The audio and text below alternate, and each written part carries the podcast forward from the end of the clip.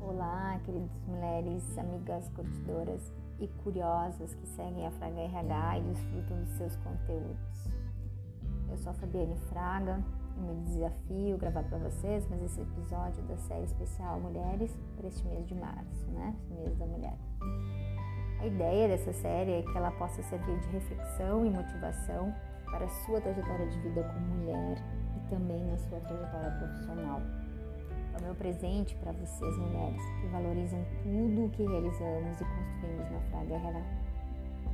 Já falamos sobre o trabalho feminino, vontade de liderar, vida e significado. E hoje encerraremos a série falando sobre a relação das mulheres com o dinheiro. Para esse terceiro e último episódio, teremos alguns apontamentos importantes do livro Mulheres Boazinhas Não Enriquece, da Louise Frankel, mesma autora do livro Mulheres Ousadas Chegam Mais Longe, também recomendo a leitura. Eu comprei esse livro em 2007, já faz um tempinho mesmo, mas, se, mas de lá para cá consegui aplicar alguns conselhos que me ajudaram a entender a forma de como eu lidava com o dinheiro. Com pai separado desde os meus 5 anos de idade, eu tive que amadurecer muito cedo e lidar com uma quantia limitada e que quase sempre acabava antes das minhas necessidades serem supridas. Então, quando eu comecei a trabalhar com 17 anos, o meu foco era nunca mais ter que depender dos meus pais quando o assunto era grana. No passar dos anos, assumir o compromisso pela minha prosperidade financeira. E em 2007, quando eu li esse livro, não entendi a mensagem dele. Você deve estar até se perguntando se hoje eu sou rica. Posso dizer que eu estou gerando abundância para poder viver livre de imposições dos outros e ser rica não só de saúde, amigos e familiares, mas também financeiramente. A autora traz no livro os motivos por que, você age como age e ajuda a construir alicerces financeiros com mais consciência. Então, irei começar a apresentar as frases que escolhi durante a leitura deste livro que abriu caminho para minha consciência sobre ficar rica. E que ser exige, exige duas coisas: planejamento financeiro e raciocínio financeiro.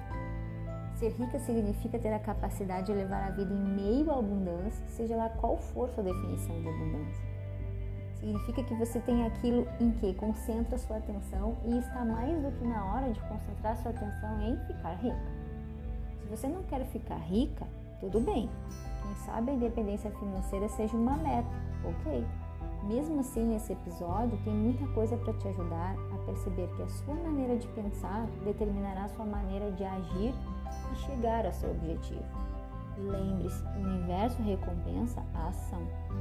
A autora apresenta alguns erros cometidos pelas mulheres e eu abordarei alguns nesse podcast. Um deles é não definir um objetivo financeiro. Então, defina quanto você precisa para levar a vida sem preocupações econômicas. Defina a quantia exata do seu objetivo financeiro. A dica é não deixar os desafios financeiros desencorajarem você. A busca para atingir o seu objetivo significa uma corrida de resistência e não de velocidade. Como dizia Confúcio, como ela traz no livro, a viagem de mil quilômetros começa com o primeiro passo. Outro erro é não ter noção de sua renda líquida. Saber da sua renda líquida poderá ajudá-lo a desfrutar tanto quanto quiser a riqueza da vida. Em resumo, sua renda líquida é o valor total de seus recursos, que são economias, fundos de aposentadoria, casa própria, carro, menos seus compromissos financeiros, que são empréstimos a pagar, dívidas do cartão de crédito e outras coisas. Outro erro é não jogar para vencer. Aqui você tem que ter o desejo profundo de levar a vida que quer e não a vida que tem. Determine qual será a sua linha de chegada. Pode ser um carro, uma quantia em dinheiro, uma casa e até um modo de vida e colhe um lugar bem visível. Outro erro é manter-se na zona de, de segurança. Portanto, ouse sonhar. Muitas pessoas ficam em empregos insatisfatórios ou que pagam mal porque não ousam sonhar com o que lhes trazem felicidade. Comece sonhando com algo que adoraria fazer e esse sonho te levará a dar todos os passos necessários para transformá-lo em realidade. Mais um erro que muitas cometem e de não, é, de não fazer de sua segurança financeira uma prioridade. Arranje tempo para enriquecer. Estude sobre investimento, faça pesquisas, tenha tempo para conversar com alguém sobre questões financeiras. O outro erro comum é morar junto antes de discutir as finanças.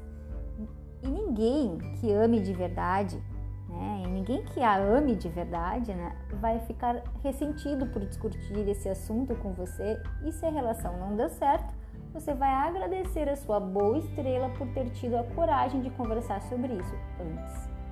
Então discuta sobre bens, dívidas e a maneira de proteger os ganhos. Mantenha uma conta, poupança ou conta corrente sempre só sua.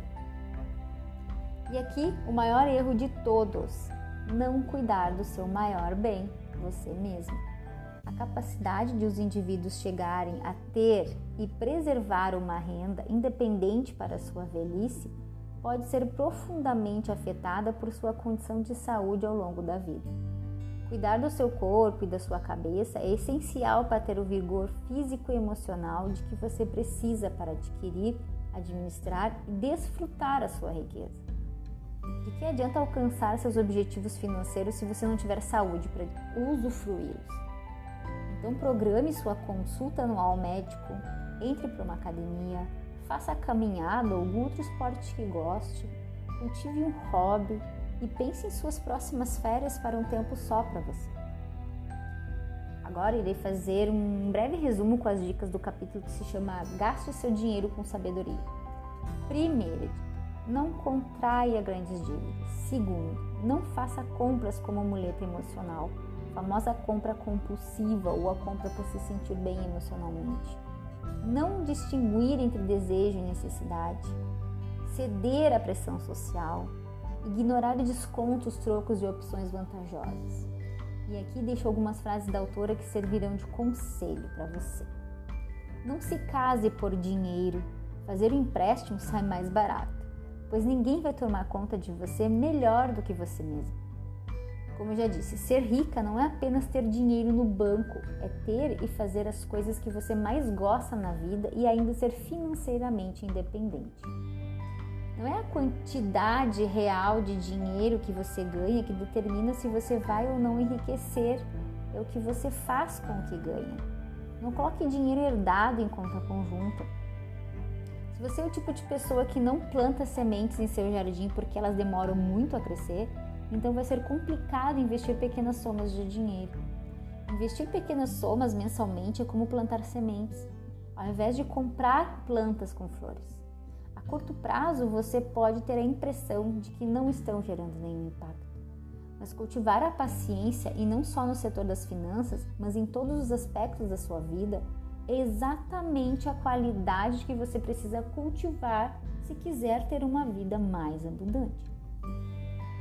Seja como for que você resolver gastar, emprestar, dividir, investir ou dar o seu dinheiro, é algo que cabe a você.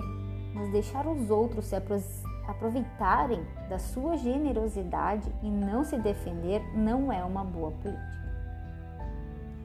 Muita atenção ao emprestar dinheiro a familiares e amigos por isso, antes de emprestar dinheiro, procure saber direitinho no que ele vai ser usado para saber se a causa merece o empréstimo.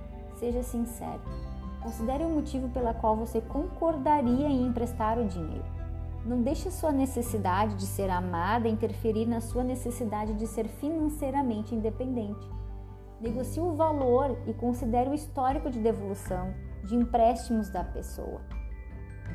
Ponha tudo no papel e peça para o outro assinar um documento relativo ao empréstimo. O documento não tem de ser necessariamente formal, mas deve incluir o nome da pessoa, a quantia emprestada e todo e qualquer acordo sobre a data de devolução. Qualquer um que lhe peça parte da sua riqueza deve estar disposto a se comprometer a devolvê-la.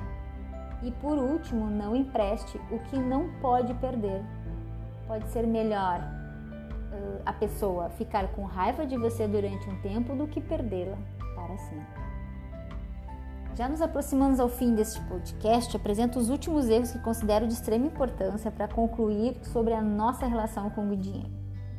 Um grande erro é não se defender do marido ou sócio comercial durante um divórcio ou uma separação. A verdade é, espere melhor, prepare-se para o pior.